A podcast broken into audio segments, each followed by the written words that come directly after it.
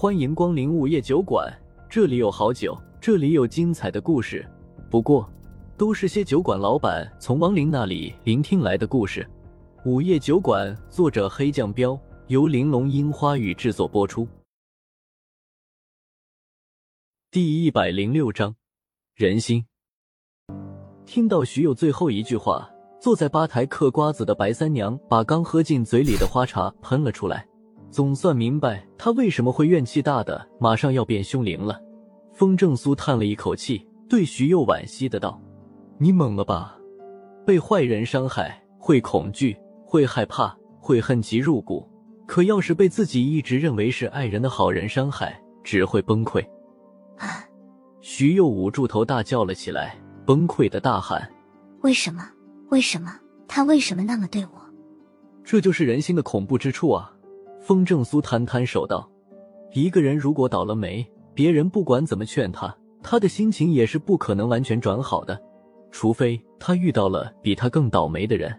不过，这种把别人不开心的事让自己开心的，其实并不算是恶人。真正的恶人是，当他深陷地狱以后，不是想着怎么爬出地狱，而是想着怎么把更多的人拉入地狱。开始我还以为他们是开玩笑的。”即便他拿出了体检报告，我还是不敢相信。直到我去了医院检查，才知道是真的。徐佑忽然冷静了下来。风正苏道：“你终于看清他的真面目了。”“是的，他毁了我。”徐佑冷冷的说道。“他应该暴露出真正的面目了吧？”风正苏神色微微一凝道。徐佑点点头。他非常冷静，让我接受现实。说我们的恋人关系就到此结束了，从今以后我们就是一家人了，是亲人。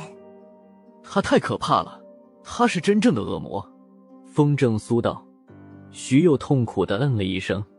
更可怕的是，他还让我去找其他男人，说以我的条件，指定能让很多人加入艾滋这个大家庭。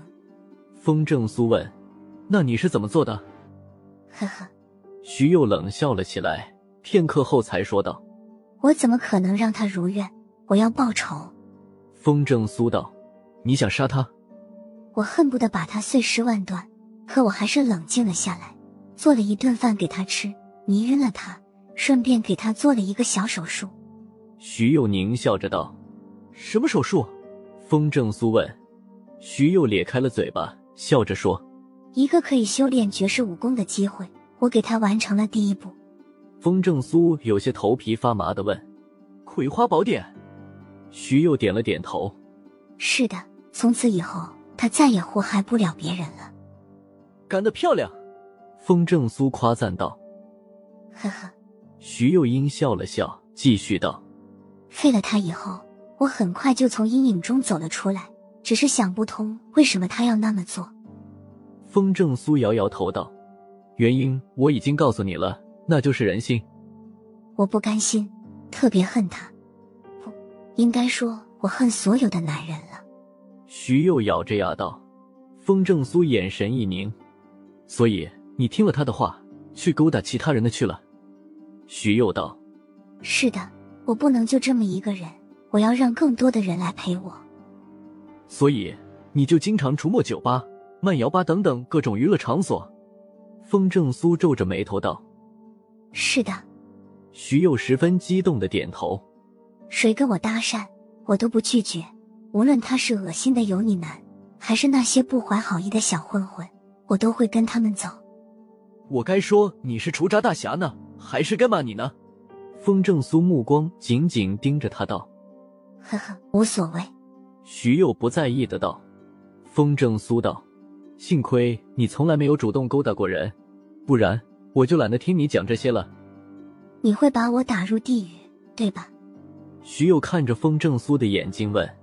风正苏点头：“是的。”我受够了，我忍不了自己再那么脏下去了，所以我自杀了。徐佑抓着自己的头发喊道：“所以你也不能去投胎了。”风正苏厉声道：“我也没打算再做人。